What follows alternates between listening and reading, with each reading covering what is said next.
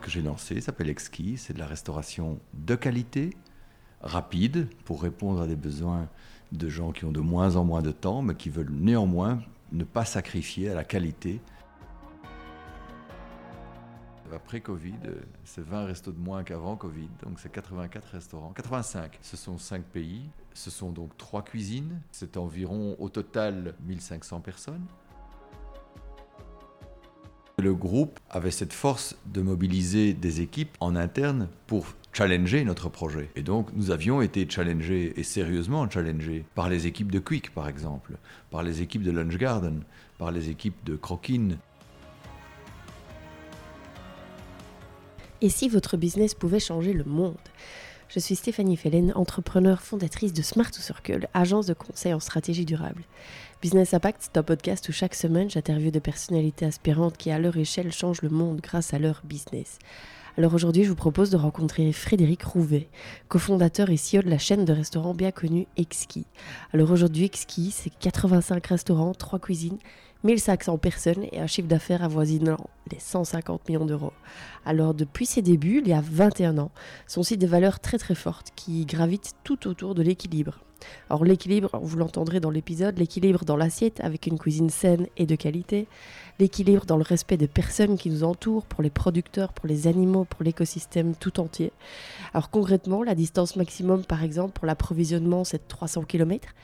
40% de produits bio, 50% euh, de recettes végétariennes, 40% de recettes véganes et j'en passe. Alors avec Frédéric, on a parlé de son parcours personnel, du lancement d'Exki, il y a 21 ans du challenge euh, à l'époque de trouver 3 millions d'euros pour lancer le concept euh, qu'ils ont trouvé finalement auprès de leur employeur.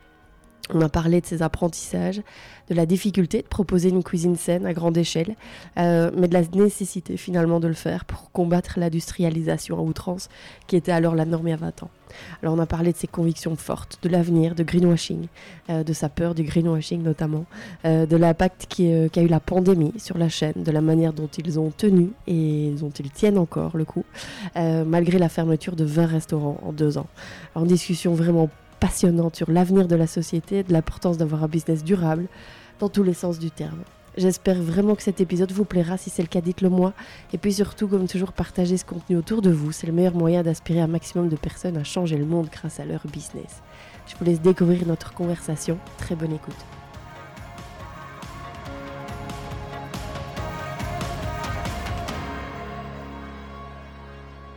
Frédéric, bonjour. Bonsoir. bonsoir Stéphanie. Euh, bienvenue sur le podcast Business Impact. Je suis très heureuse de te retrouver. On s'était rencontrés pour la première fois il y a quelques années, euh, pour moi en tout cas, dans une autre vie. Euh, alors Frédéric, si ça te va, je voudrais commencer par une question toute simple. bah, C'est de, de, de, simplement nous dire qui, qui, qui, qui, tu es, qui es-tu Qui es-tu, que fais-tu, d'où viens-tu? Pour ceux et celles qui ne te connaissent pas. Ah bien donc je suis Frédéric Rouvet. je suis marié, père de trois enfants. 26, 23 et 21 ans, donc euh, bruxellois. J'ai toujours habité Bruxelles et, ou, les environs de Bruxelles et euh, j'ai un parcours euh, académique assez classique. J'ai fait une licence en droit et en sciences économiques. après ça, j'ai fait différents jobs dans toutes des grosses boîtes qui ont toutes disparu jusqu'au jour où j'ai lancé la mienne, qui est toujours là, qui a 21 ans aujourd'hui euh, et, la boîte que j'ai lancée s'appelle Exquis. C'est de la restauration de qualité, rapide, pour répondre à des besoins de gens qui ont de moins en moins de temps, mais qui veulent néanmoins ne pas sacrifier à la qualité par rapport à ce, qu'ils ont envie de manger rapidement sur le coin d'une table ou dans un restaurant euh, confortablement assis. Mais euh, voilà, c'est ce qui nous a guidés et c'est une restauration surtout au départ destinée à la femme à la femme active. Mais ça, on, en parlera dans la deuxième partie. Oui, oui, oui, ça, ça, ça, m'intéresse. J'ai lunché chez Exki justement ce midi. Euh, voilà. Ça se prête très bien à la femme active. Oui, oui. Euh, alors peut-être pour revenir euh, tout petit peu sur ton parcours, mhm. euh, tu dis que tu es passé par des grandes boîtes qui ont toutes disparu. Oui. Euh, lesquelles et pendant combien de temps? Toi, tu en as fait beaucoup et tu, tu non, faisais quoi? pas fait tellement. les, deux plus grandes que j'ai faites, c'est Arthur Andersen, qui a disparu à cause d'un scandale aux États-Unis, le scandale Enron. et conflits d'intérêts et mélange de. Donc, ils ont dû se diviser en Deloitte et autres, Andersen Consulting. une autre grosse boîte que j'ai faite, c'est le groupe GB InnoBM, qui était le plus gros employeur de Belgique à l'époque, hein, propriétaire de, des GB, des Quick, des, des, des, des, clubs, des, Sarma, de, Pearl Vision, euh, des Auto 5, enfin un groupe multi-actif euh, dans la distribution et qui a explosé complètement. Euh, donc ça sont les deux, très grosses boîtes qui ont une grosse boîte américaine et une grosse boîte belge qui ont toutes les deux disparu. Et puis alors les autres boîtes c'est plutôt des PME, des PME belges euh, dans lesquels j'ai travaillé, que ce soit dans l'audiovisuel ou dans la distribution de matériel IFI vidéo. Et toutes ces boîtes, malheureusement, n'ont pas tenu le coup de la première guerre du Golfe, qui a été, il faut reconnaître, à l'époque un trauma. Parce que la première guerre du Golfe, euh, on s'en souvient peut-être pas tous, mais en tout cas, moi, je m'en souviens bien. Les rayons, non pas de papier toilette, mais les rayons de sucre étaient vides dans les supermarchés parce que tout le monde croyait que ça allait être la troisième guerre mondiale et qu'on allait tous manquer de sucre parce que voilà, pendant la Deuxième Guerre mondiale, il y avait eu ce réflexe, euh, enfin cette, cette tristesse de ne pas avoir de sucre pour pouvoir cuisiner chez soi. Et donc, voilà, ici, la crise pandémique, ça a été plutôt le papier, toilette. Bon, chaque crise, son impact dans la grande distribution et dans les ménages. Mais, mais euh, à l'époque, oui, la, la, guerre, la, première guerre du Golfe, la première, euh, l'année 90, 91, a, a, a, été perçue, c'était une grande alliance contre certains pays dans le Golfe. Et, donc, euh, c'était la guerre, c'était la Troisième Guerre mondiale qui était à notre porte. Et tu, qu'est-ce que tu occupais comme poste dans ces euh, différentes entreprises? Oh, à un peu la même J'ai commencé, j'ai commencé parce que comme j'avais fait le droit et l'économie, j'avais fait surtout de l'économie appliquée parce que le droit nécessite beaucoup de présence dans les travaux pratiques qui étaient au même moment en économie appliquée, donc j'avais plutôt pris l'économie pure. Euh, et, et, et, du coup, j'avais aucune notion de l'économie réelle pour le dire comme ça. Et donc j'ai commencé par l'audit. L'audit qui est une très bonne approche, c'est une façon d'approcher plusieurs types d'entreprises. C'est un peu comme une étude de cas, de cas multiples en réalité, euh, sur le terrain, dans, dans, tout en gagnant sa vie. Et, donc j'ai commencé euh, par l'audit en réalité. Après ça, je suis passé dans des, plusieurs petites PME. Et puis, euh, quand une des PME a effectivement souffert terriblement de la guerre du Golfe, eh bien, on a, on, a, on a dû liquider et vendre cette PME à un autre groupe allemand plus important. Et euh, j'ai été recruté à ce moment-là chez GB comme l'adjoint du direct, de l'administrateur délégué. Donc, euh, c'était à l'époque euh, une personne qui m'avait dit d'ailleurs, ce que je n'oublierai jamais, c'est que j'étais, j'étais encore jeune, hein, pour ce genre de fonction. J'avais, une petite 31, 32 ans. Et il m'a dit, à votre âge, des expériences comme vous les avez vécues, eh bien, euh, ça m'intéresse pour dans mon groupe, parce que vous allez certainement nous ouvrir les yeux sur des choses que nous ne voyons pas. Et c'est ce que tu as fait? Et, j'ai trouvé ça intelligent d'une part. Effectivement, j'avais une autre approche différente euh, par rapport à certains euh, grands directeurs euh, auxquels j'étais parfois confronté, qui étaient très certains de leur certitude et de que les choses n'allaient pas changer. J'avais vécu des choses où, effectivement, le monde avait changé, en tout cas le monde de l'entreprise dans lequel j'étais avait considérablement changé. Et, euh, effectivement, euh, cette, notion de, ce que les choses sont tangibles et non pas intangibles, en général assez peu présente dans les très gros groupes, parce qu'ils se sentent invincibles. Et, et il a prouvé que finalement, le groupe GIB lui-même, il a disparu. Et que donc, cette invincibilité, elle était effectivement menacée. Et, euh, utile, ça a été utile pour ce groupe de s'associer avec d'autres opérateurs, GB qui s'est associé avec Carrefour, ou Brico qui s'est associé avec d'autres opérateurs dans le même métier, pour se renforcer, plutôt que de disparaître sous, le, sous le coup de butoir de, de boutoir de, la concurrence. Donc euh, oui, ça a été utile. Euh, et, même une société comme Sarma, quand on l'a vendue au groupe EMA, ben oui, ils ont, ils, ont, ils ont, fait perdurer à la fois la qualité de certains produits, mais surtout le, personnel. Mm. Et les, emplacements sont toujours restés là et sont même peut-être encore un peu multipliés par la suite. Mm. Donc oui, quand Auto 5 a été racheté par Noroto, ben oui, ça, ça, a apporté évidemment un souffle supplémentaire à, à Auto 5.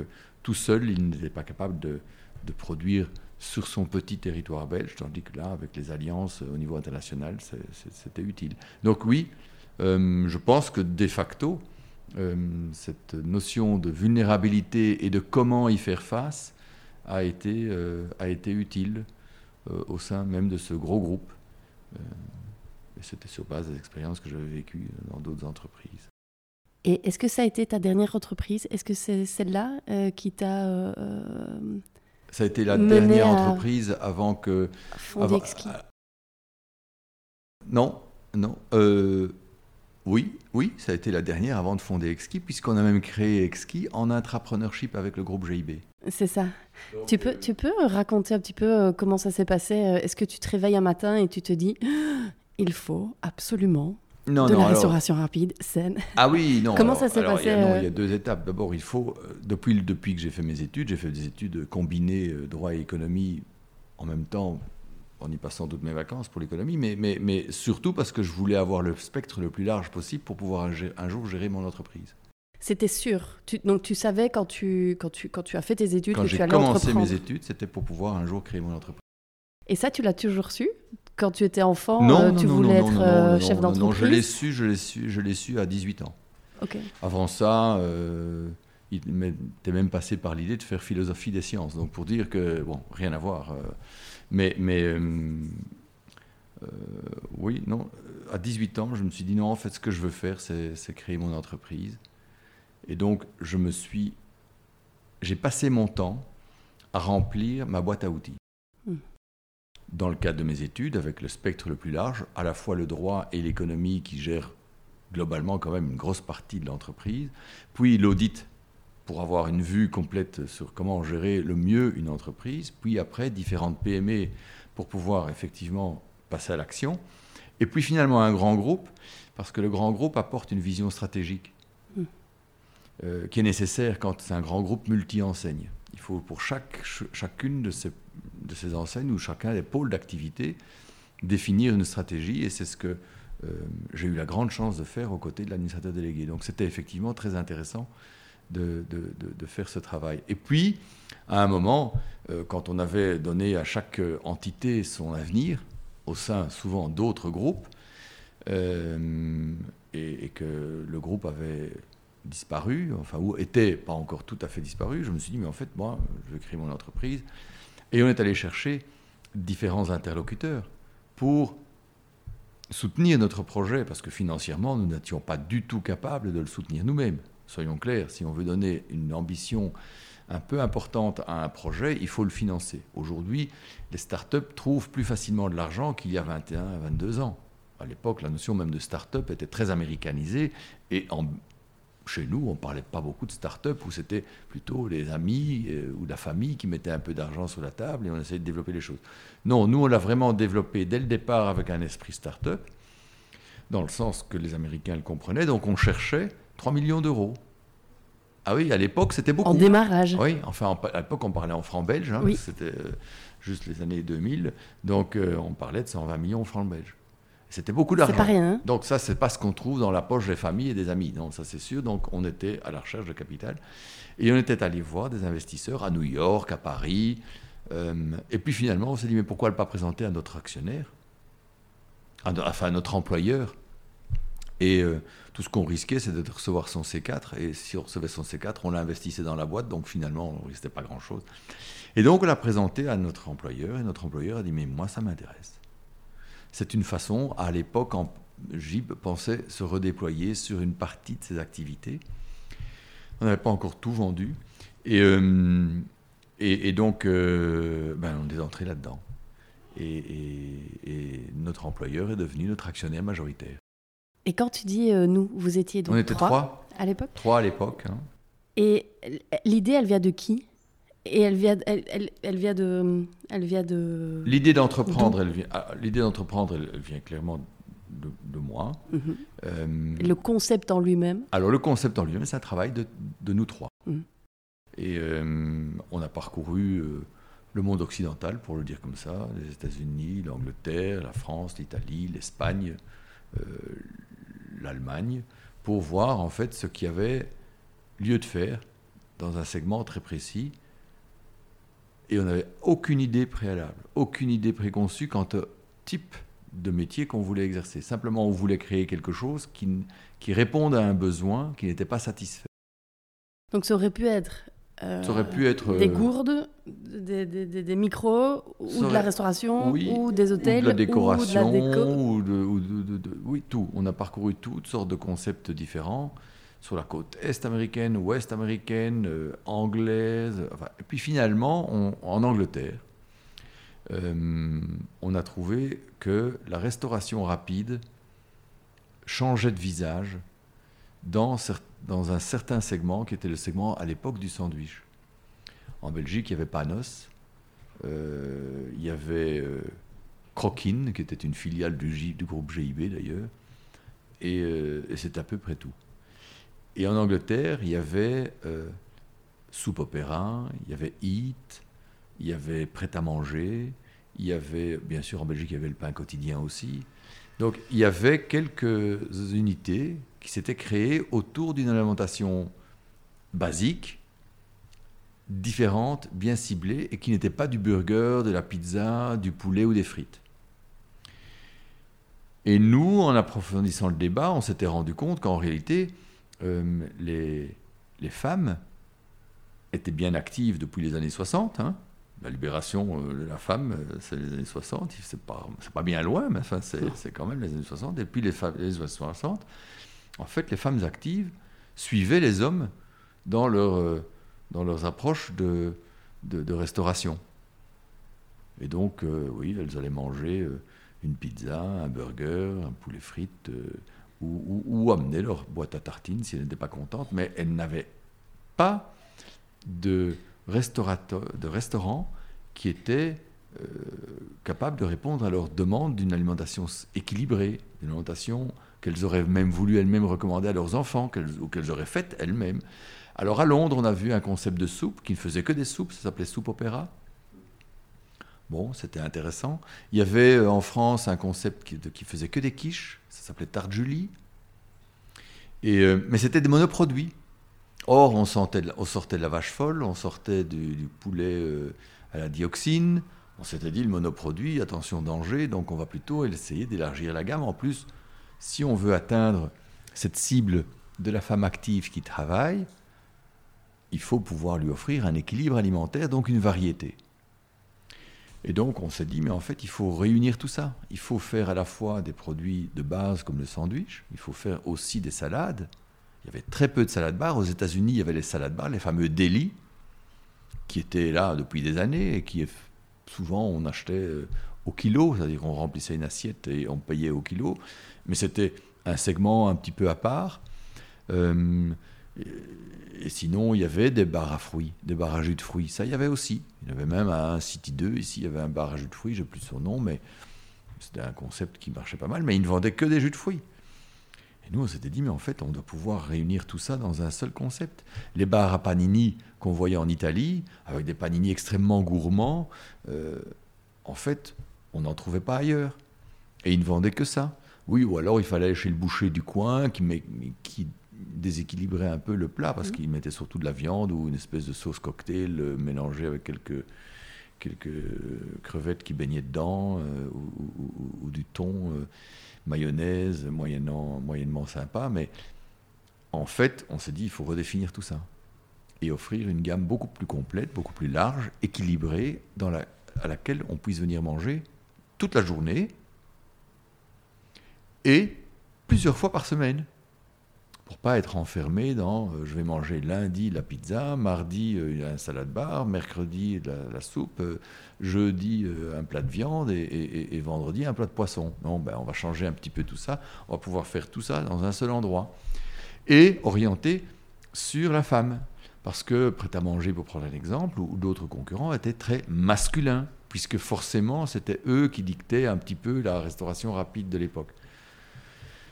Et donc, on a créé la restauration rapide orientée sur une alimentation saine et équilibrée parce que encouragée par la clientèle féminine. Et effectivement, quand on a ouvert nos portes, c'était 80-85% de femmes qui étaient nos clients. Et ça a marché directement? Ça a marché directement.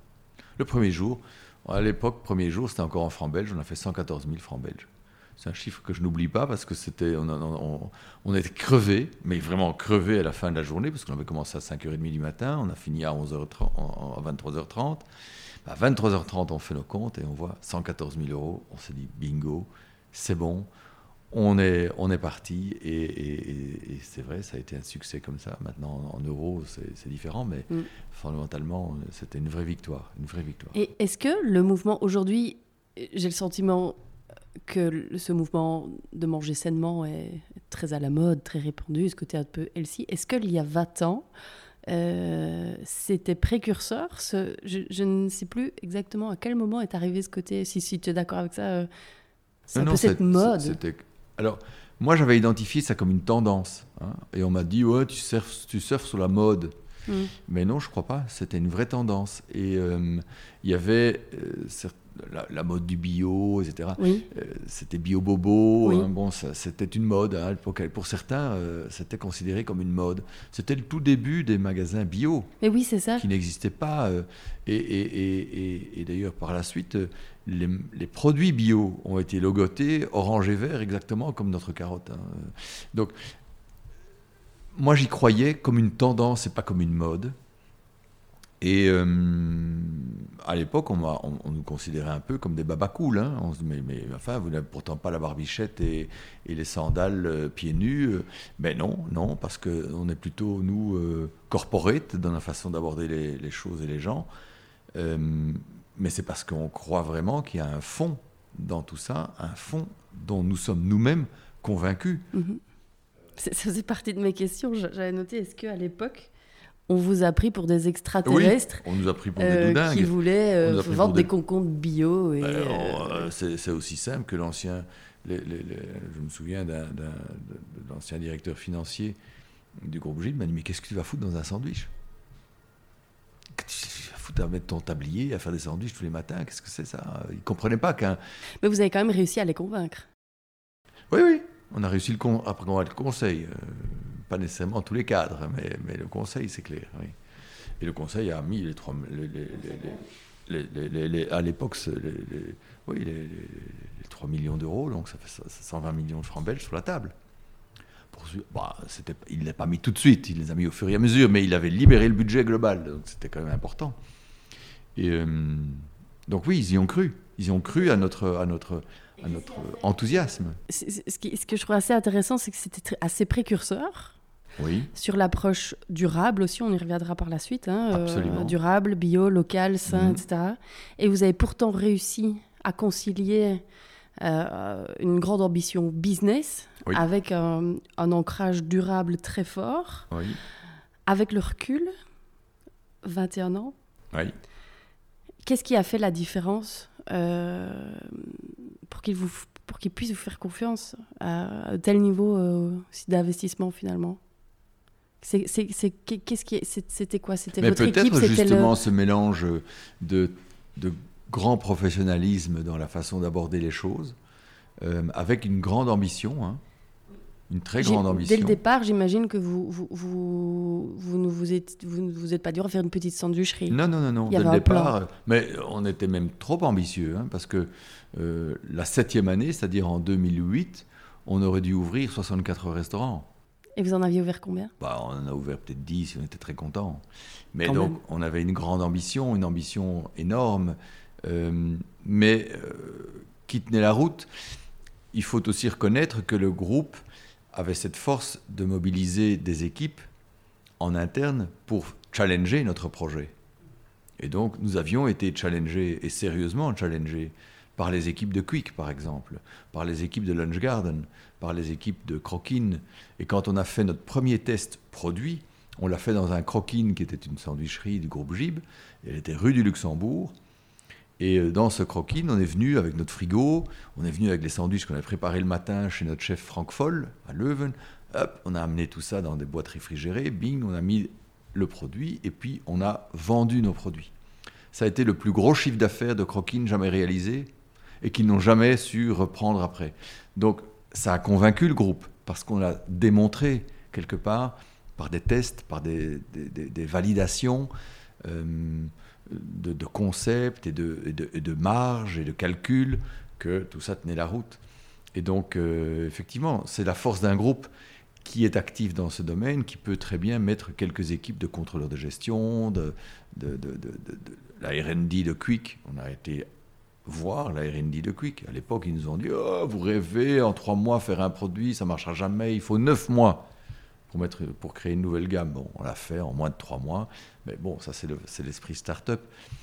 C'est intéressant de se dire aussi qu'est-ce qui a été conseillé par Quick. non, pas, pas conseillé, challengé. Oui, oui, c'est différent. Mais quand même. Non, ils ont voulu nous mettre dans l'unité euh, restauration rapide et j'avais dit non, non, non. Parce que sinon, on aurait été euh, effectivement euh, phagocyté par, par l'approche de restauration de Quick. Et ça, on ne voulait pas, justement, on voulait se démarquer. Par contre, c'est vrai que le premier exquis, on l'a ouvert à, à côté d'un Quick parce qu'on était convaincus d'être une très bonne alternative pour le quick.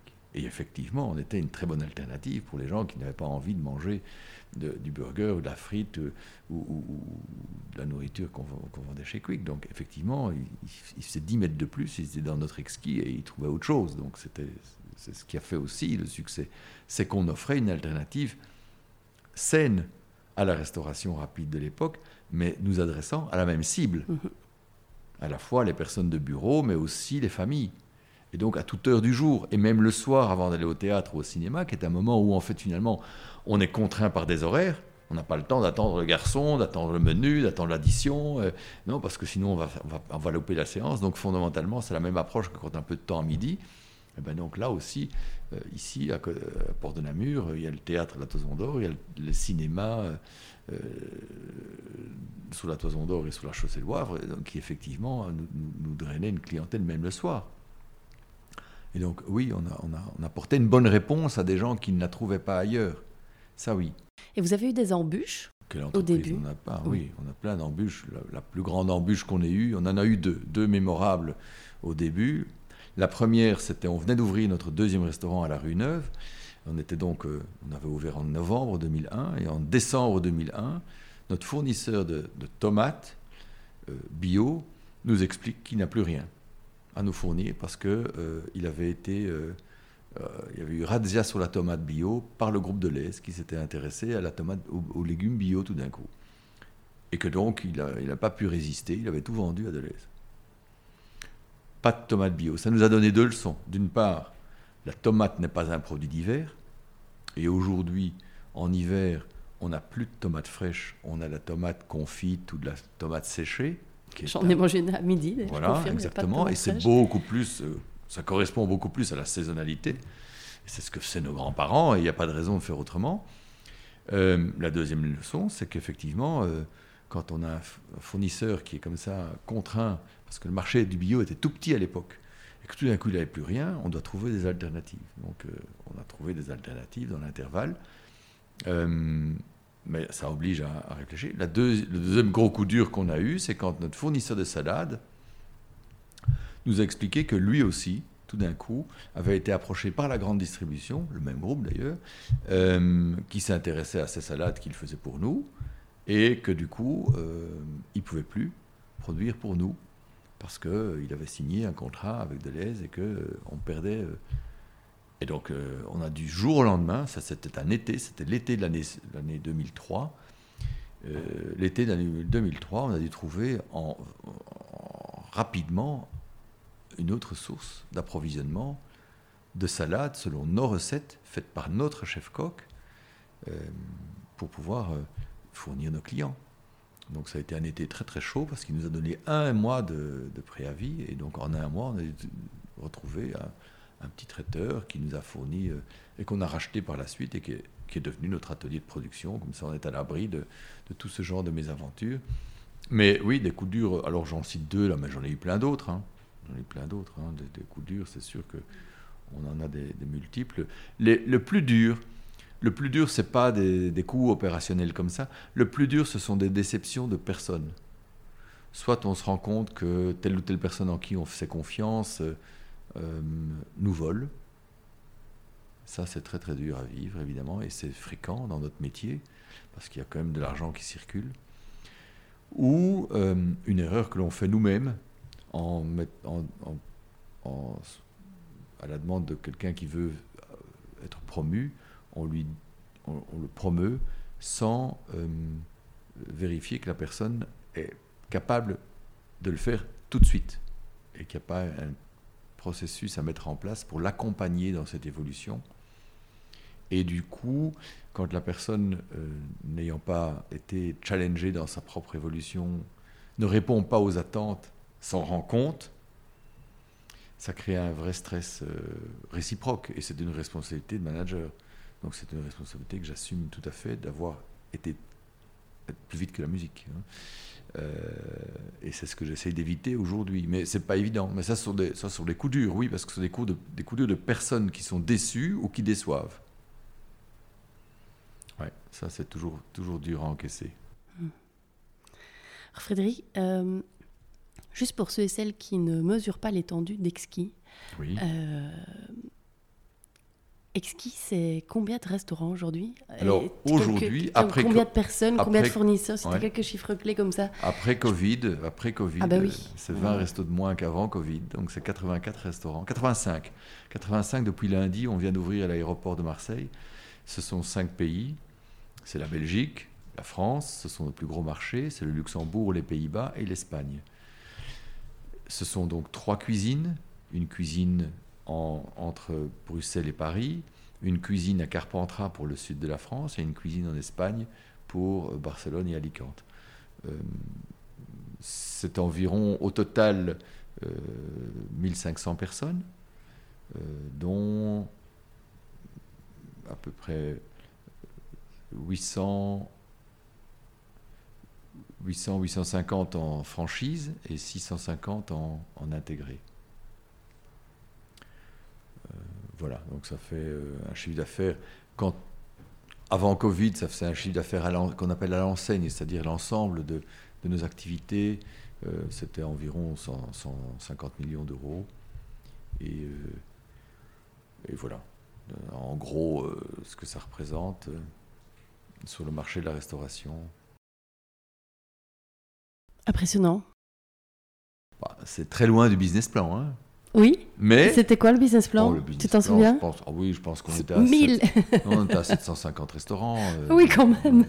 et, bon, et on était dans 15 pays, euh, voilà, mais on n'avait pas du. Mais ça, ça, ça c'est ça, ça, c'est l'enthousiasme de, de, la jeunesse, hein. et, heureusement qu'on a cet enthousiasme, hein, parce que du coup, on est prêt à affronter le, la croissance. Mm. La croissance, c'est une chose difficile à affronter. Hein. Oui, j'aimerais en parler. Euh, euh, et, puis, et puis, lié aussi avec pas mal de questions liées à cet ancrage très fort autour du développement durable que vous maîtrisez très très bien, euh, à très grande échelle aussi, et de manière rapide dans un contexte il y a 20 ans où, comme tu dis, après, voilà, peut-être qu'aujourd'hui c'est plus facile de retrouver un producteur de salade ou de tomates bio qui a 20 ans.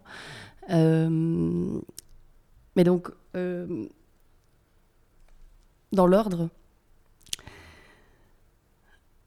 comment avez-vous géré la croissance, cette croissance rapide, euh, et quel apprentissage tu en as aujourd'hui? Oui, alors la croissance, je recommande toujours de la gérer par palier. C'est-à-dire? C'est-à-dire qu'il faut se donner des paliers de décompression, comme disent les plongeurs sous-marins. Euh, sinon, on implose. Hein. Les paliers nécessitent un temps d'arrêt. Après une forte période de croissance, un palier permet d'observer, de mesurer, de se donner les outils de mesure et de contrôle, qui soient les bons KPI, qui soient les bons outils, et qui permettent aussi d'asseoir les équipes parce que sinon les équipes s'essoufflent. Et euh, on a vécu ça, euh, à, un, moment donné, on s'est dit, ouais, maintenant, on fait enfin, tous les grimpeurs le savent aussi, à un moment donné, il faut, il faut faire une halte avant de, de continuer l'ascension de quelque montagne que ce soit.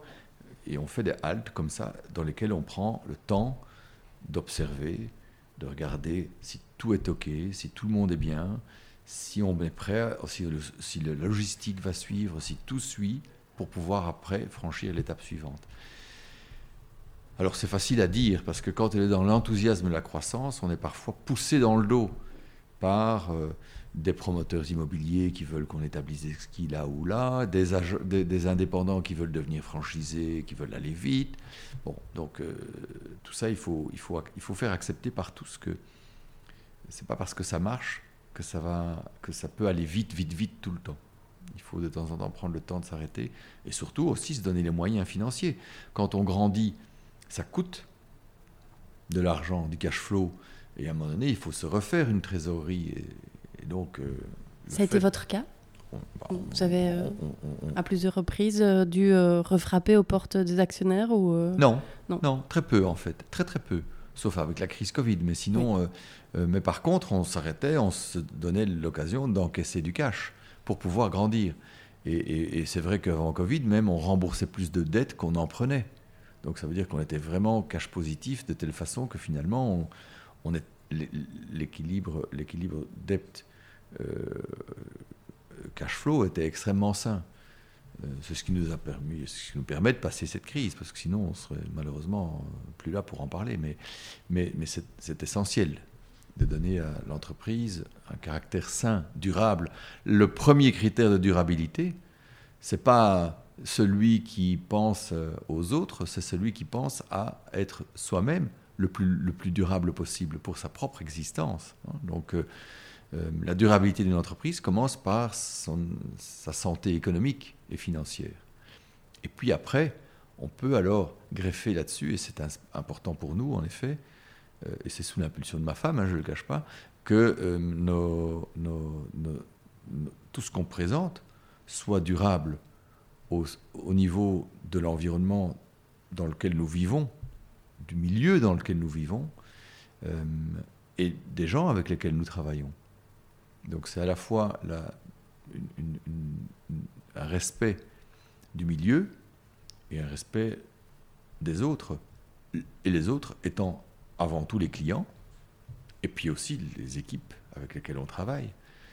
Et d'ailleurs, ces valeurs de, durabilité, sont les premiers critères pour lesquels le personnel chez nous est content d'être avec nous. Ça passe avant le salaire. Alors évidemment, c'est parce qu'on est dans une économie où les salaires sont quand même assez bien euh, calibrés. Hein. C'est pas qu'on on peut pas, on n'exploite pas les gens, heureusement. Mais, mais à partir du moment où on part de cette idée-là, aujourd'hui, et plus les jeunes encore que mais ça a toujours été chez Exki quand même. Chaque fois qu'on a fait des enquêtes du personnel, chaque fois, les valeurs de l'entreprise passaient en premier rang pour lesquelles les gens étaient contents d'être chez nous. Et, c'est encore plus vrai aujourd'hui au niveau de nos clients. On communique peu et très mal sur les valeurs, mais on les défend ardemment.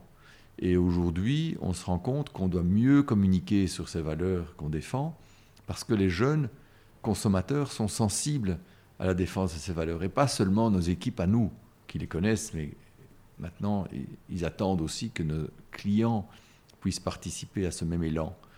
Et, euh, donc, on va, on va effectivement euh, essayer, non pas de faire du greenwashing, parce que je déteste ça, mais euh, de faire valoir ce qui fait la qualité de nos ingrédients, ce qui fait la qualité de nos établissements, qu'on récupère des tas de, chutes de bois, par exemple, pour faire nos tables, et, voilà, des, tas de choses comme ça qui sont des petites choses qu'on fait à notre échelle, euh, mais qui permettent effectivement de défendre cette durabilité vis-à-vis de nos équipes, mais aussi vis-à-vis du client.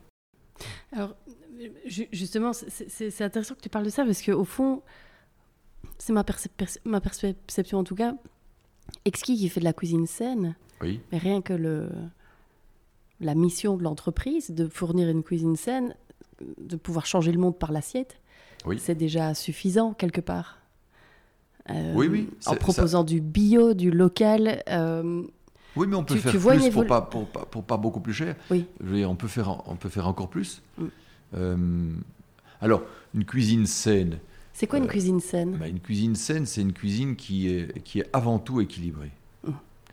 Et, et qui est équilibré dans deux sens, qui est un équilibre par rapport à, à nous qui la mangeons, donc qui nous apporte un équilibre par rapport à notre alimentation et nos besoins, mais qui est aussi équilibré par rapport au monde dans lequel elle est. C'est-à-dire qu'elle elle est, elle, elle, ne pousse pas en avant des déséquilibres que l'industrialisation peut créer. Par exemple, je me souviens d'une discussion qui n'a pas été longue, hein, mais qui a même fait l'objet d'une discussion. On avait un fournisseur de. Enfin, on a été approché par un fournisseur de poulet qui nous fournissait du poulet pas cher, de batteries d'Amérique latine, ou de poulet Vita, un autre fournisseur qui nous produisait du, poulet euh, Vita, c'est-à-dire le poulet qu'on utilise aujourd'hui, qui est le poulet qui, vit en liberté et qui vit en Europe. Et en, même en Belgique ou en France, c'est pas beaucoup plus loin.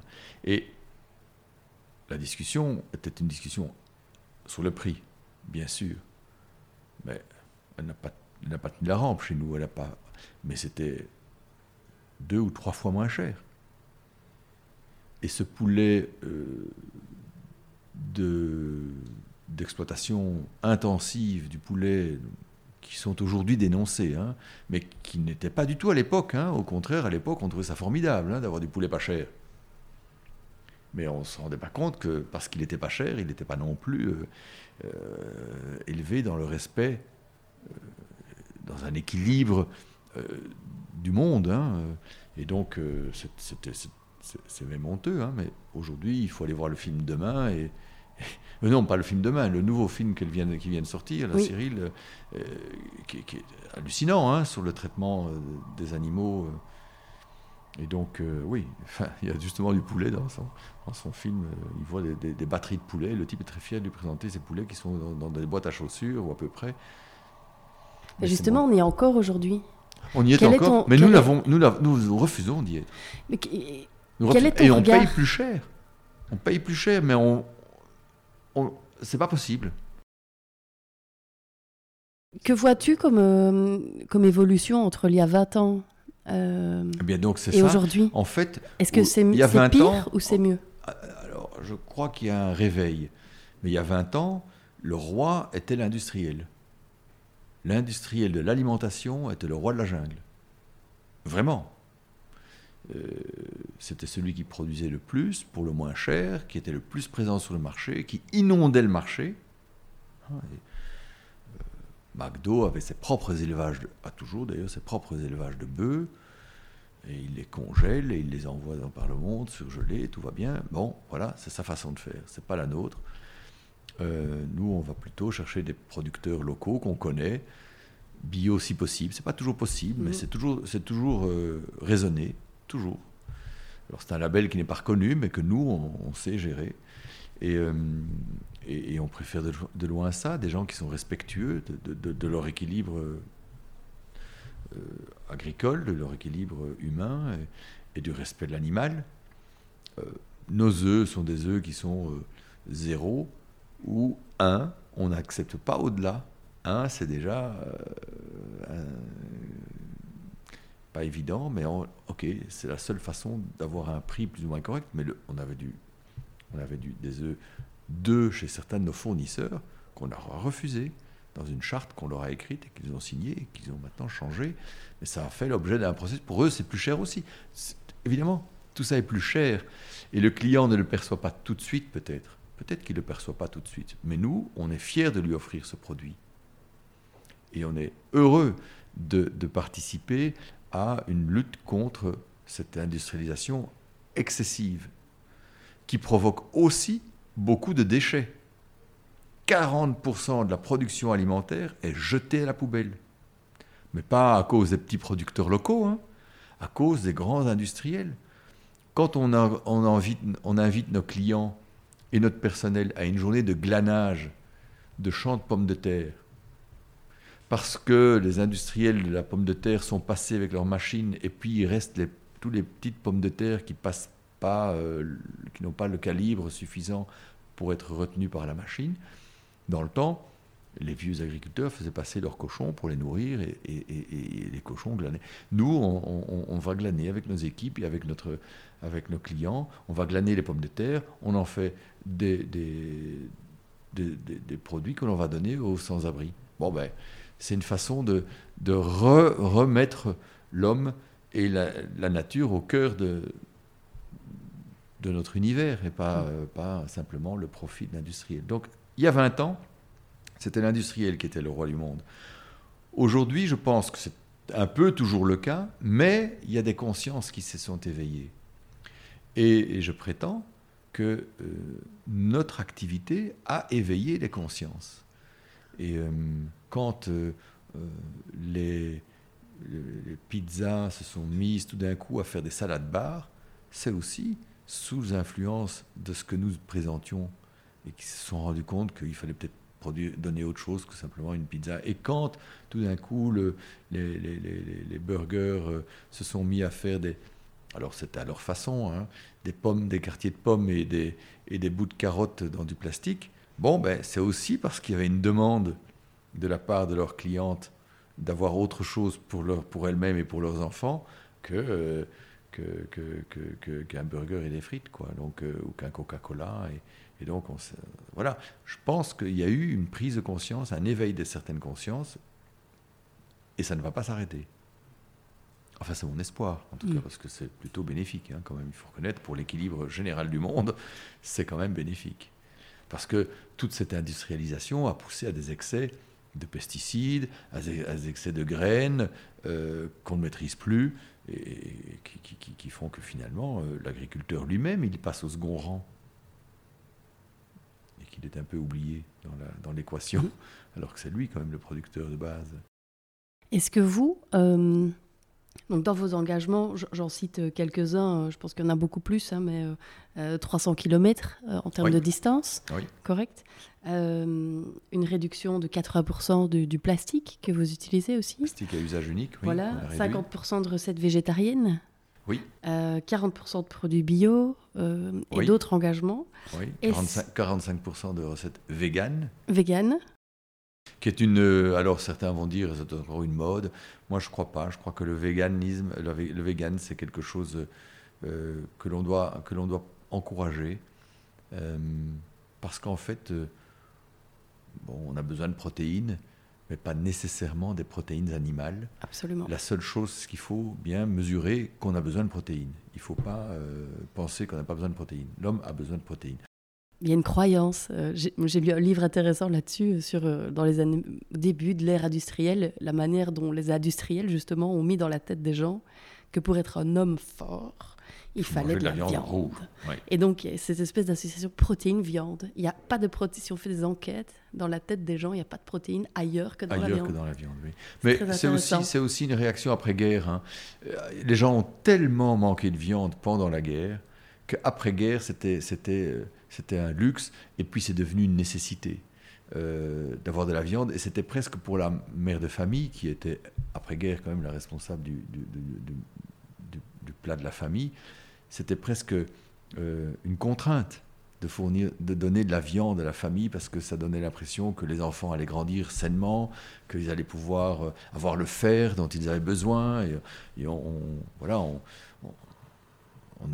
n'envisageait pas un repas, une journée sans viande, alors que, sincèrement, on peut passer quatre journées sans problème sans viande et, le, cinquième jour de bureau prendre un peu de viande si on en a besoin. C'est pas, voilà, et dans le temps, euh, nos, ancêtres c'est ça, hein, on n'avait pas de la viande tous les jours.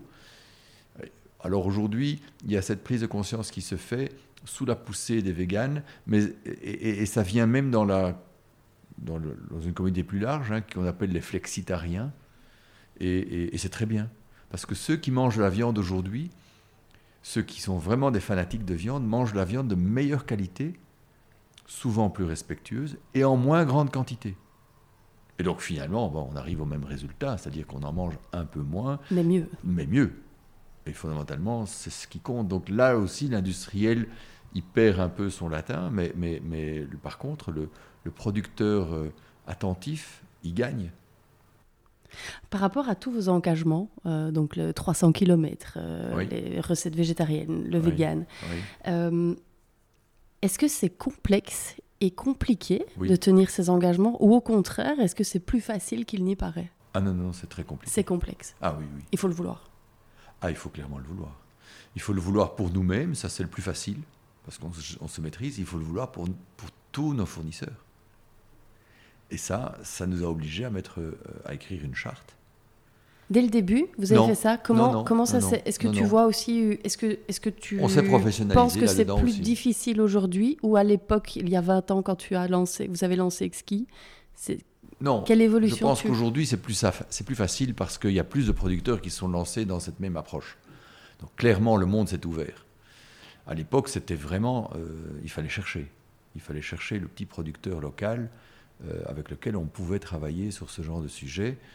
Euh, donc c'était plus compliqué, oui. C'était plus compliqué.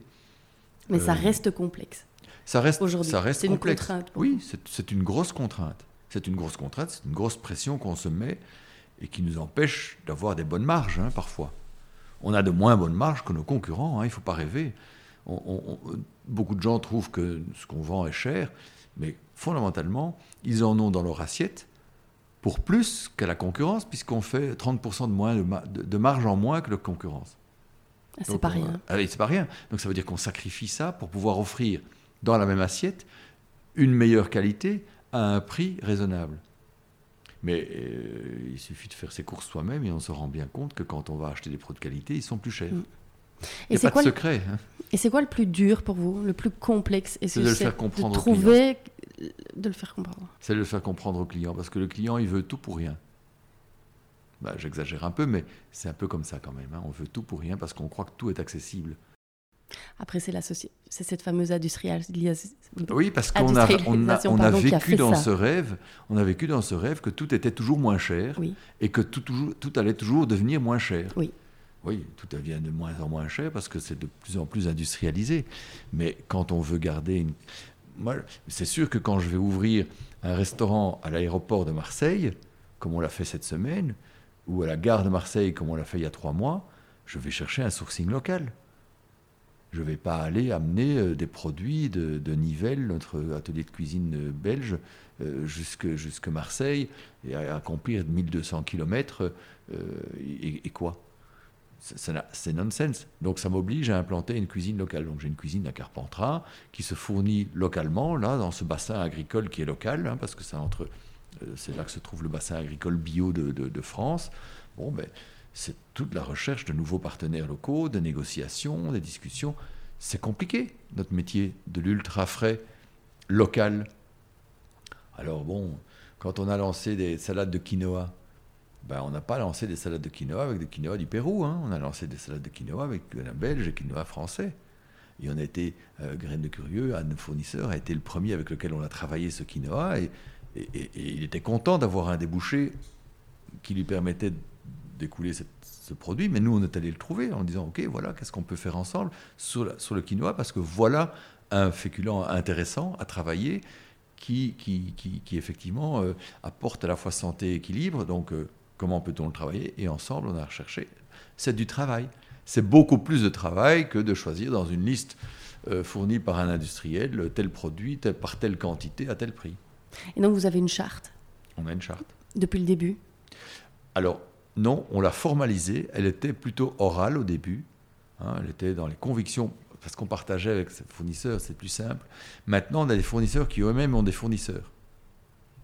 Je prends euh, un fournisseur de tartes, par exemple, il a lui-même des fournisseurs, qui ne sont pas nécessairement les mêmes que les nôtres.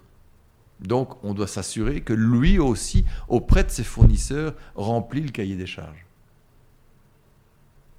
Et, Vous avez un impact encore plus loin, et finalement. oui, alors ça nous, ça nous pousse à, oui, ça nous pousse à aller plus loin. Donc, euh, l'avoir la charte que notre fournisseur respecte et fait respecter lui-même à ses fournisseurs quelque part, euh, oui, ça nous oblige à être plus, plus professionnels dans l'énoncé de nos exigences. Oui. Euh, alors Frédéric, euh, tout à l'heure, tu parlais de greenwashing, peur de greenwashing. Je déteste le greenwashing. Qu'est-ce qui te fait peur? Je, je, je, je- je- je te pose la question parce que je me dis, bah, pour- pour- pour- pourquoi, pourquoi ils auraient peur de faire du greenwashing Puisque tout, parce que- est- tu, tu- tu vois ce que je Ce que je supporte. Vous vivez tellement depuis le lancement de cette entreprise, c'est dans le cœur de faire bien. oui. Quel est le risque Et qu'est-ce qui te fait peur? Les fausses promesses, les promesses non tenues. Parce que il peut arriver que, par incident ou par accident, une promesse que l'on croyait tenir n'est pas tenue par, en amont. Euh, par un fournisseur. C'est comme ça qu'on devient exigeant vis-à-vis de nos fournisseurs. Parce qu'on s'est rendu compte que parfois, on croyait que, mais en fait, non. Et, euh, et alors, à ce moment-là, ben, on, lance un message catastrophe. Parce que s'il est démonté, et il l'est facilement aujourd'hui, parce que la traçabilité des produits est une obligation, donc c'est très facile de- de- d'aller chercher ce qu'il en est. Mais euh, certains, pour, se faire, pour nous faire plaisir, nous disaient que oui, oui, oui. Et en fait, non, non, non. Et ça, c'est du greenwashing. C'est-à-dire qu'ils nous disaient que oui, oui, parce que comme ça, ils étaient persuadés qu'ils avait, ils avaient le marché. Et c'est vrai qu'on pouvait leur faire confiance, parce qu'on fait confiance. On, est, on, fait confiance, a priori, dans tous les partenaires avec lesquels on, avec tous les partenaires avec lesquels on travaille. Mais on veut s'assurer quand même qu'il n'y en a pas l'un ou l'autre qui nous raconte des choses qui ne sont pas vraies, qui sont pas des promesses qui ne sont pas tenues. Et nous, on est les premiers à souffrir de ça parce que évidemment nos clients attendent de notre part qu'on réponde à ces questions. Et, et- et- et donc, euh, moi, je veux m'assurer euh, que, que- que tout ça est bien tenu, que nos promesses sont des promesses tenues. Et donc, je communique sur ce que je suis sûr de pouvoir euh, tenir comme, Mm. comme engagement. Mais même sur les promesses que je suis sûr de pouvoir les tenir, en fait, nous communiquons assez mal parce qu'on pense que nos clients le savent. Et en fait, on se rend compte que nos clients ne le savent pas toujours. Euh, je, vais, donner un exemple d'un- greenwashing euh, auquel on a été confronté et qu'on a abandonné. À un moment donné, et comme ça existe toujours, certains de nos concurrents ou ça, euh, on a eu des couverts en, en de maïs dites biocompostables, 100%. Oh, on s'est dit super, on a abandonné à ce moment-là les couverts plastiques pour aller vers le couvert biodégradable 100%, magnifique. Sauf que, d'abord, ça nous coûtait beaucoup d'argent, ça nous a coûté tout le bénéfice de l'année, cette année-là. On, c'était une toute petite, euh, on était encore petite structure, mais enfin, bon, les 60 000 euros qu'on avait fait de bénéfice, on les perdait en différence de prix. Donc, on prenait un engagement. C'était vraiment un truc, c'était pas euh, léger. Et on s'est dit, OK, on va vers le couvert biocompostable. Puisqu'il est biocompostable, 100% biocompostable, on y va. Jusqu'au jour où j'ai été suivre la chaîne du biocompost. Et j'ai été avec l'équipe de Bruxelles Propreté voir le champ de. à l'époque, c'est toujours hein, un champ de- de compost. Et il m'a dit Mais par exemple, vos couverts biocompostables, biodégradables, là, on ne peut pas vous les mettre dans notre champ. Alors je dis pourquoi? Parce que notre champ, il doit être biodégradé en 3 mois et vos couverts, c'est 12 mois. Mais alors, qu'est-ce que vous faites de mes couverts? Je lui ai demandé. Ah ben, vos couverts, ils sont triés, ils sont passés à l'incinérateur. Ah Surprise totale, promesse non tenue. On a abandonné du jour au lendemain le, le couvert biocompostable non composté. Il est compostable en effet, mais non composté. Et on est passé au couvert en bois. Et les clients ne sont pas très heureux parce que ce couvert en bois, qui lui par contre est tout à fait compostable en trois mois, eh bien, euh, oui, ce n'est pas le couvert le plus agréable au toucher. hein, euh, mais on tient notre promesse. Et voilà, voilà une fausse promesse, inscrite sur le couvert lui-même, 100% biocompostable. Bon, mais en fait, il ne l'est pas composté. C'est comme tous les emballages recyclables. C'est mignon, mais ce n'est pas parce que c'est recyclable que c'est recyclé. Voilà. Mais ça, c'est- de l'éducation, effectivement. Et puis, c'est la- d'aller voir jusqu'au bout de la ligne. de se poser je des questions. dis et toujours à mes équipes, allez au bout de la ligne. Parce que si vous n'allez pas au bout de la ligne, vous faites des fausses promesses ou, des fausses ou, ou vous développez de fausses idées. Et de poser des questions. À, à t'écouter, tu as été jusqu'au bout et tu as posé des questions. Ils vont où mes couverts Ah ben Et oui. après, il se passe Bah quoi oui. Et après, qu'est-ce qui se passe? Eh ben C'est d'avoir le courage aussi, peut-être, de poser Ouais. les questions. Alors, si c'est pour être incinéré, alors ceci dit, l'incinération produit de l'électricité, hein, c'est ce qui éclaire nos routes, mais, mais, mais en attendant, euh, c'était pas ça qu'on vendait aux clients. Quand on mettait biocompostable sur le couvert, enfin, que notre fournisseur le mettait et que nous le communiquions comme ça, bah, évidemment, c'était, c'était pas ça la promesse. On lui disait pas, on va fournir votre électricité de rue, hein. Là, c'est autre chose. Mais voilà, donc voilà, des- parfois, il- il- des fausses promesses, il y en a, il y en a- il y en a beaucoup qui en, qui en font. Mais il faut aller au bout. Il faut aller au bout. Frédéric, euh, donc vous venez de fêter vos 20 ans, non 21. Ah oui, c'était l'année dernière. C'était malheureusement. Maintenant, on est passé en, 22, donc on est à 21 ans. Voilà, 21. Euh, on, parlera un tout petit peu après euh, du, du, Covid. Euh, si tu prends du recul sur les, les 21 dernières années, est-ce qu'il y a mhm. un fait vraiment auquel tu t'attendais pas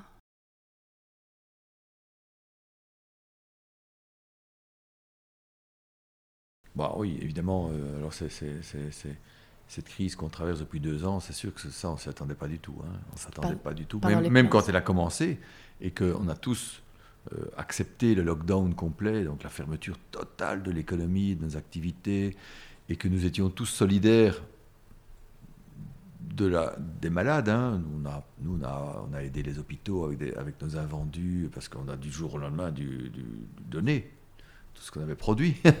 Et donc, ça a été bien sûr pour les hôpitaux, les infirmiers tout ça. Euh, et il y a eu un élan de solidarité, on a fabriqué des masques, on a, enfin, tout le monde a fait ça un peu à sa mesure. Mais on ne s'attendait même pas à ce qu'elle dure si longtemps, cette crise, et qu'elle soit, on peut le dire, si mal gérée. Euh, sur le plan politique, du moins, hein, sur le plan euh, médical, aujourd'hui, on gère beaucoup mieux cette maladie qu'au début, puisqu'on a compris comment la gérer. Du coup, il y a beaucoup moins de, de morts, hein, heureusement d'ailleurs. Euh, et, le monde pharmaceutique, euh, on aime ou on n'aime pas, mais à, une vitesse assez incroyable, apporter une solution dont, dont on peut penser qu'elle est bonne, hein, très sincèrement, en tout cas, avoir le nombre de... Enfin, avoir qu'en tout cas que le, nombre de morts diminue alors que la maladie continue à, à se répandre, globalement, on peut dire que c'est un succès. Par contre, le monde économique et politique euh, a, joué, euh, a, joué, un jeu dangereux, là, dont on va payer pendant des années, je pense, les conséquences. Euh, et la génération future va devoir rembourser toutes ces dettes qu'on a prises parce qu'on a voulu sacrifier quelque part, probablement, la vie courante à une vie d'enfermement ou d'isolement et ça a beaucoup d'impact hein, sur le monde psychologiquement, ça a son impact sur le monde économiquement. Euh, alors, il y a des bonnes choses dans tout ça. Hein. Beaucoup de gens se sont posés plein de bonnes questions. On sait peut-être enfin poser quelques bonnes questions. Et ça, c'est pas plus mal. Maintenant, comment va-t-on les résoudre? Ça, c'est une autre question. Mm. Chacun peut les résoudre à, son niveau. Beaucoup de gens ont changé de vie et peut-être se sont rendus compte qu'en réalité, euh, la vie qu'ils menaient n'était pas celle qu'ils souhaitaient mener. Et tant mieux si ça leur a ouvert des yeux. Mais, mais euh, il y a quand même beaucoup de souffrance dans tout ça. Hein. Comment tu as réagi, toi euh, Je me souviens, c'était un vendredi 13, le jour de l'annonce du lockdown en Belgique. Euh, j'ai écrit un courrier, j'ai écrit une lettre ouverte la nuit du, du vendredi au samedi, en disant, en appelant nos gouvernants à nous mobiliser tous. Je me souviens. Et, euh, je ne savais plus quand tu l'avais écrite, mais je me souviens de cette lettre ouverte. Euh, c'est au premier lockdown. Non, c'est pas. Tu as raison. C'est pas le premier lockdown, c'est au deuxième. C'est au deuxième confinement. J'ai dit arrêtez de penser que euh, tout seul vous allez pouvoir gérer une crise comme celle-là. Faites appel à l'équipe. Faites appel aux gens qui sont spécialisés. Ils l'ont fait un peu plus tard, hein, quand on a ouvert des centres de vaccination dans des, lieux d'événements avec des équipes capables pour de le gérer quand on a fait appel à des, bénévoles, quand on a rapatrié, euh, enfin ramené certains médecins qui étaient pensionnés. Bon, ceci dit, euh, il y a 1600 euh, personnes dans l'armée qui sont spécialisées dans le monde médical, hein, qui n'ont jamais été véritablement mobilisées, alors qu'ils ont une logistique, ils ont la capacité de construire des hôpitaux de campagne, en Chine, on a vu des hôpitaux se construire en un, tour de main. Euh, on n'a jamais vraiment vu chez nous. Il y a des hôpitaux vides. Hein. des hôpitaux militaires sont toujours vides aujourd'hui. Euh, il y a des hôpitaux qui avaient, été, qui avaient déménagé et qui étaient réhabilitables, ne fût-ce que pour mettre peut-être quelques personnes en quarantaine dans un environnement un peu, un peu bien, sans contaminer leur famille. Enfin, on aurait pu faire des tas de choses. Hein. ils ont mobilisé quelques hôtels euh, dans certaines régions. À Verviers, je sais qu'il y a eu un hôtelier qui a été mobilisé, qui a, proposé son hôtel pour, justement permettre aux gens de se mettre en quarantaine sans contaminer toute la famille. Bon, il y a eu quelques efforts à, gauche, à droite qui ont été faits, mais ça n'a pas été orchestré. ça a été un peu au, coup par coup, comme ça, en fonction des bonnes volontés, à gauche ou à droite. Il a manqué un chef d'orchestre à Wun. Il a manqué clairement un chef d'orchestre, mm. clairement. Tu as eu des contacts avec le monde politique suite à ton appel beaucoup, beaucoup. Ils étaient très attentifs. Tu, tu étais écouté? Ils étaient très attentifs. Moi, j'aimais beaucoup ton point de vue de dire il y a des entrepreneurs qui créent des choses incroyables, faites-nous confiance. Oui, je pense qu'il y a une vraie méfiance du monde politique par rapport au monde de l'entreprise. C'est dommage. C'est dommage, mais c'est comme ça. C'est une réalité. Hein. Il ne faut pas, il faut pas le, le, le, le, monde politique est probablement trop détaché de, du monde de l'entreprise et, et, fait davantage confiance. Et il n'a peut-être pas tort. Hein. le monde de l'administration est un monde aussi très compétent mais il n'est pas le seul. Et, en fait, euh, moi je dis toujours à mes équipes, ce qui fait la force d'une équipe, c'est pas euh, qu'elle est monopensée, c'est justement qu'elle est pluripensée. Et euh, d'avoir différentes personnalités au sein d'une équipe les uns qui sont plus tournés vers la gestion administrative, d'autres qui sont plus tournés vers la gestion commerciale et l'approche du client, d'autres qui sont plus sensibles à, la qualité des produits. C'est l'ensemble de l'équipe qui fait que l'équipe marche bien. C'est pas parce que j'ai que des gens qui font bien euh, l'administration d'un restaurant que mon restaurant va bien marcher. Il aura peut-être pas de clients parce qu'il manque peut-être cette force commerciale. Et il n'aura peut-être pas assez de produits parce qu'il n'a pas quelqu'un qui est capable de, faire des prévisions euh, sur, sur les produits. Donc, c'est la diversité qui fait la force d'une société, euh, et, c'est ce que n'arrête pas de dire. Et je pense que le monde politique doit aussi prendre conscience de ce que sa diversité euh, peut l'aider à résoudre des problématiques. Et, pas systématiquement à faire un repli sur soi. Je suis toujours considéré qu'en fait, euh, le politique se replie sur soi et fait appel à des, consultants internes presque ou, des experts euh, spécialisés, mais d'un seul secteur. Euh, alors, dans le comité d'experts, ils ont élargi le comité d'experts à d'autres mondes. Il y a eu effectivement des gens du monde de l'entreprise qui sont arrivés dans le comité des experts. Euh, mais enfin, je ne suis pas sûr que leur parole ait été entendue aussi bien que, que celle de, de l'un ou l'autre qui, qui, exprimait une angoisse. Hein. Et pour, pour Exki, euh, on est deux ans. Euh, ouais, on est deux ans. Euh, deux ans après, deux ans après. la crise. ton constat Tu parlais de 20, 20, 20, restaurants moins Oui, 20, 20 restaurants fermés. 20, restaurants fermés. Des millions perdus. 192 mm. 000 euros d'aide. En Belgique, en tout cas. En France, 18 fois plus. Une inégalité totale au niveau européen. Aucune concertation européenne. Euh, et, euh, oui, beaucoup de souffrance. Heureusement, des actionnaires forts euh, et, une équipe convaincue d'être dans le bon. Mais sans ça, on ne passait pas la rampe. Aujourd'hui, tu es confiant? Ou vous êtes toujours dans le dur? On est toujours dans le dur, on n'est pas sorti du dur. Hein. Mhm. Ça, reste toujours extrêmement compliqué. Le télétravail est toujours euh, quasiment la règle. Euh, et donc, euh, nos restaurants qui sont dans des lieux de fréquentation de bureaux souffrent beaucoup. Les voyages, ben, les aéroports sont à 50% de, de, transport, donc nos restaurants aussi, hein, qui sont là quand même 16 restaurants, non, 20 restaurants en aéroport. Donc c'est vrai que ça fait un chiffre d'affaires qui, est réduit de moitié, hein, inévitablement. Donc oui, on est toujours dans le dur. Mais je trouve qu'aujourd'hui, euh, on, voit le bout du tunnel. J'ai le sentiment qu'il y a une prise de conscience que euh, on va devoir vivre avec cette, cette, cette maladie, qu'on sait la gérer, on sait la soigner, notre corps médical est là, il est très performant, épuisé sans aucun doute, mais très performant. Et que, voilà, c'est une maladie qui, aujourd'hui, comme une autre, d'autres qui ont été mortelles dans le passé ne le seront plus demain.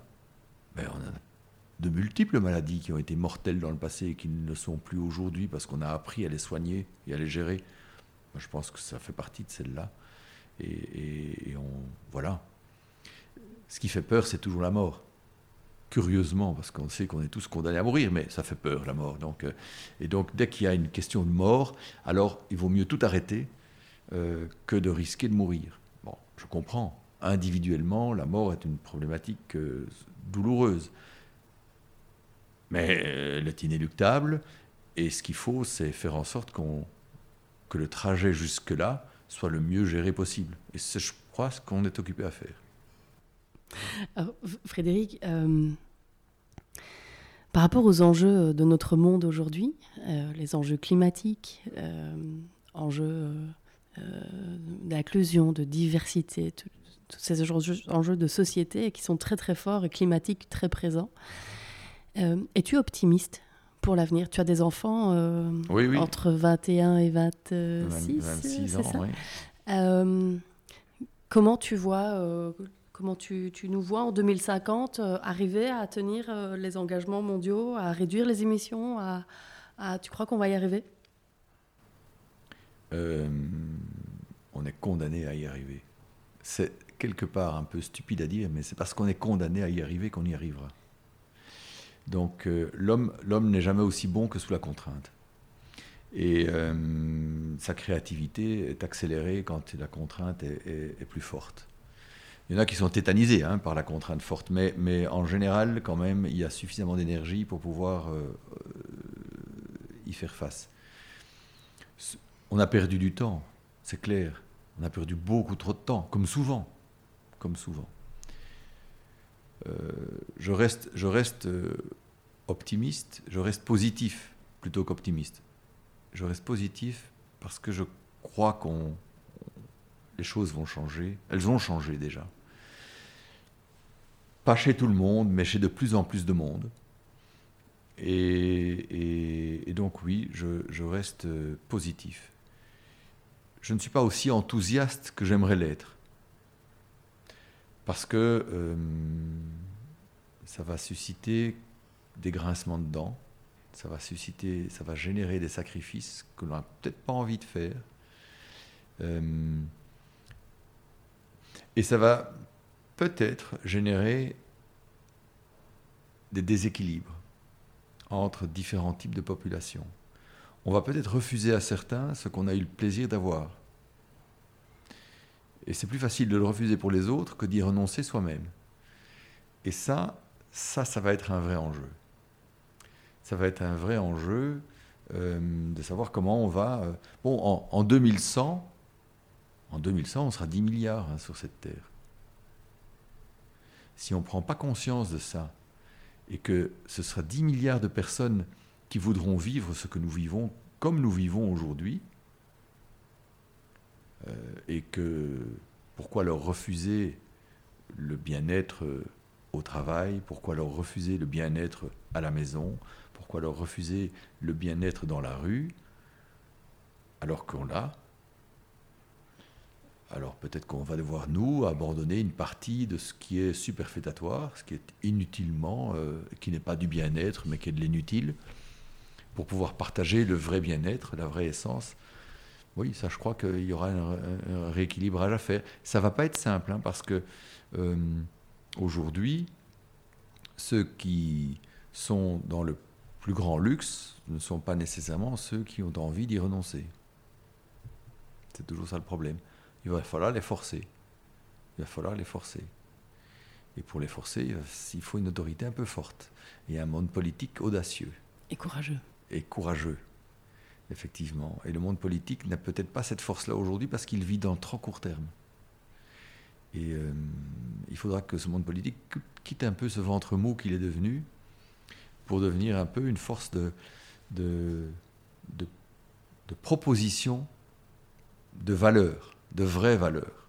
Et, là, peut-être, oui, on va peut-être passer par des moments un peu durs de, politique extrême pour pouvoir rééquilibrer les choses, mais c'est parce que certains prendront des, propos extrémistes que d'autres euh, changeront, changeront la donne. Hein. C'est quand, euh, à l'époque, je me souviens de, des Verts qui étaient considérés comme des extrémistes. Aujourd'hui, tous les politiques ont leur ligne verte. Hein. Et tant mieux. Fondamentalement. Mais au début, c'était des extrémistes. Hein. Aujourd'hui, ils sont devenus comme les autres, hein, à peu près. Euh, et chaque parti, surtout, a adopté cette ligne verte. Chaque mouvement politique l'a adopté. Je pense que demain, la solidarité entre les riches et les pauvres, euh, qui aujourd'hui peut-être est portée par un certain extrémisme, euh, va devenir une ligne, je ne sais pas si elle sera, de quelle couleur elle sera, mais, mm. mais ce sera une ligne que tout le monde devra partager à un moment et on devra tous accepter que fondamentalement, on est là tous pour vivre le mieux possible dans notre monde. Hein. En équilibre. En équilibre pour soi-même et les uns avec les mm. autres. Et la, pression sera forte socialement.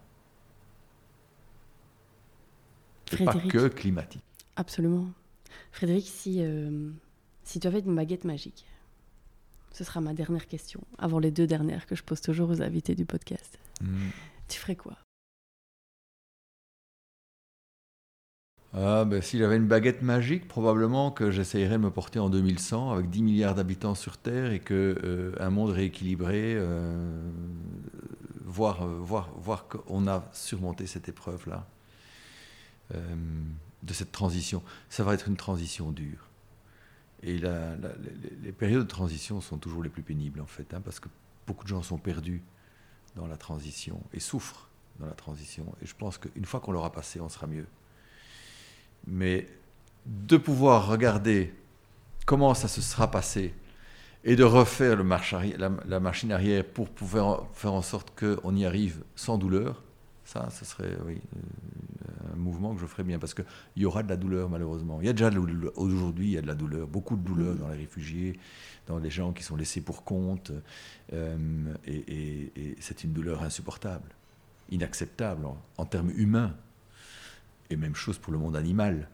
Et tout ça, si on le met, en se projetant dans le futur et en voyant comment on l'aura géré, parce qu'on va le gérer, comment on l'aura géré dans le futur et en, faisant la marche, le, le, mmh. rétropédalage et, de, du coup de l'intégrer dès aujourd'hui, oui, ça j'aimerais beaucoup faire. Mmh. Donc des lunettes magiques en fait. Hein des, lunettes. magiques, oui. Des lunettes qui me permettent d'éviter la souffrance. Frédéric, on arrive doucement à la fin de l'interview. Je vais te poser deux questions que je pose toujours aux invités. La première question, c'est quel serait ton conseil euh, pour les auditeurs et les auditrices qui nous écoutent, qui voudraient aussi avoir un impact positif sur le monde avec leur entreprise, qu'ils soient entrepreneurs, entrepreneuses, salariés. Euh, c'est quoi ton conseil? Mais C'est se poser la bonne question se poser la bonne question par rapport à soi-même, par rapport au, monde dans lequel on vit. Et euh, la vraie question qu'on doit se poser, c'est, tout ça pourquoi? Tout ça pourquoi? Et, si on se pose la question de tout ça pourquoi Pourquoi on achète ceci Pourquoi on fait cela Eh bien, je pense qu'on agit mieux. On agit mieux. Et dans le pourquoi, il peut y avoir du plaisir. Hein le pourquoi ne doit pas nécessairement être un censeur extrêmement strict et, et, laborantin. Non, non, ça peut être aussi, et ça doit être aussi pour du plaisir. On est là pour, pour, vivre ensemble le, mieux possible dans, le plus grand plaisir. Mais choisir son bon plaisir. Voilà. Bah, c'est ce que je ferai. Alors, ceci dit, avec le pourquoi, il y a certains qui répondront des choses très égoïstes, hein, et, c'est possible. Mais au moins, voilà, ils se seront posés la question et se poser la question, on, oublie de se poser la question. En fait, on est tellement pris dans la rapidité de la vie actuelle qu'on parfois on oublie de se poser les questions essentielles. Ce que peut-être des gens ont fait pendant cette crise Covid. Beaucoup de gens se sont enfin arrêtés. Et se, sont posés des et se sont posés des, questions, bonnes ou mauvaises, mais en tout cas, ils se sont posés des questions. Beaucoup se sont posés de bonnes questions et ont changé de vie, ont changé en tout cas de priorité. Euh, d'autres se sont dit, en fait, finalement, c'est vrai, ce que je fais, je l'aime et je vais continuer à le faire et c'est très bien. Et, voilà, mais chacun, en fait, a pris le temps, on l'a imposé, on imposé mais, mais a pris le temps de se poser de, bonnes questions. Et, et c'est chacun à sa mesure. C'est l'entrepreneur pour son entreprise, c'est le professeur pour sa classe, c'est le médecin pour ses patients, et, c'est la maman pour sa famille, et c'est le papa pour, pour, pour, sa vie à lui et la vie de ses enfants, et c'est l'enfant lui-même par rapport à son futur. Et donc toutes ces questions-là sont des bonnes questions. Et, il faut les partager, ces questions. Dernière question. Est-ce que tu aurais euh, un livre euh, ou euh, un film, on parlait de film tout à l'heure, ou une conférence qui t'a marqué récemment et que tu pourrais nous partager, Mais nous conseiller? alors, dans la continuité de ce que je viens de dire, hein, et c'est- véritablement ça, il y, a, il y a Simon Sinek qui a écrit le pourquoi, hein, trouver son pourquoi. Et, et- et- et alors se poser le- le- tout ça pourquoi en, en- en- en- avec, à la lecture de ce livre va aider en plus à trouver un meilleur, euh, un meilleur, euh, un meilleur noyau dur de son pourquoi. Oui, c'est le livre que j'ai mis Ah ben là. oui, c'est là, je le regarde Trouver sur la table. pourquoi, tu le vois, je l'ai mis sur la table là. Et, et- et- et si euh, on n'a pas envie de lire, ce que je peux comprendre, on va sur TED Talk. Et il a fait un excellent TED Talk de, de pourquoi. Et ça peut paraître tout à fait simple et évident, et c'est vrai que ça paraît simple en soi, sauf que la démarche, une fois qu'on l'aborde, n'est pas si simple. Parce que quand on va dans le vrai pourquoi, on, se pose plein de questions qui sont des bonnes questions. Mais donc voilà. Et donc le TED Talk euh, euh, ou le livre lui-même, euh, trouver son pourquoi, euh, ou la question du why, comme il l'a posé en anglais, c'est en anglais, mais enfin le TED Talk, même pour ceux qui veulent le, livre, le, vivre en français, il est traduit. Donc il est tout à fait accessible à tout le monde. C'est pas très long, c'est assez inspirant. En tout cas, c'est ça met la bonne question. Je crois que c'est vraiment la bonne question qu'on doit se poser et que beaucoup se sont posés pendant cette crise. Et c'est là que la crise a du bon. Euh, tu parlais aussi tout à l'heure du film euh, Après-demain. Euh, Oui, alors Tu c'est- con- ça, tu le ça s'appelle pas demain. euh, c'est Après-demain, non? C'est après-demain, c'est comme ça. ah oui. Il- moi, j'ai dû sortir en plein milieu de la séance Ah bon? Parce qu'il est très très dur. Enfin, je suis sensible. c'est trop sensible. Donc, je dois le Qu'est-ce qui revoir. heurté? Oui, le traitement des animaux, le manque de respect des animaux, c'est effrayant, c'est effrayant, c'est effrayant ce qu'on impose dans notre société à des, à des, à des, comparses de notre vie quotidienne. Euh, et, sans discernement. Et ce qu'on fait faire à certains hommes qui perdent leur humanité. Alors, Il y a des, des passages extrêmement touchants, hein, mais, mais, mais, mais ça, pose, ça pose question, ça pose de bonnes questions. Par rapport à ce monde animal qu'on qu'on méprise, hein, on le méprise. Alors pas l'animal de compagnie, hein, celui-là on le porte au nu, mais ce qu'on lui donne à manger méprise les autres animaux. Pour prendre un exemple. Voilà, Merci. Avec plaisir. Frédéric, c'était très intéressant. Euh, je mettrai tout ça dans les notes de l'épisode. Alors peut-être juste pour conclure, est-ce que si on veut te contacter ou euh, je peux peut-être mettre juste ton profil LinkedIn euh, On peut t'écrire sur LinkedIn. très bien, voilà, oui, ça oui, c'est bien. et puis je mettrai aussi dans les notes tes conseils. Merci beaucoup pour cet échange. Avec plaisir, Stéphanie. Euh, très, euh, je suis très heureuse d'avoir eu cet échange. En tout cas, on est en fin de semaine euh, qui donne, en tout cas, ton point de vue donne envie, de l'optimisme aussi, réaliste bien entendu. Du positivisme. Du positivisme, voilà. euh, pour bien clôturer la semaine et, et- et- et débuter ce week-end. Eh bien, bon week-end à tous. à Merci toi, beaucoup. Et à toi aussi, Stéphanie. Merci Frédéric. Merci. Voilà pour l'épisode du jour. J'espère sincèrement qu'il vous a plu. Merci de le partager à deux personnes qui pourraient être intéressées par ce sujet et de mettre une petite note 5 étoiles avec un petit commentaire sur Apple Podcast, sur iTunes en particulier, ce qui donnera au podcast un maximum de visibilité dans les classements. Aussi, si vous allez sur www.business-impact.be et que vous me laissez votre email, vous recevrez une semaine sur deux les deux derniers épisodes ainsi que du contenu qui pourrait vous être utile et vous inspirer davantage. Pour finir, n'hésitez surtout pas à me contacter. Je suis active sur LinkedIn et sur Instagram. Euh, il suffit de chercher Stéphanie Fellen.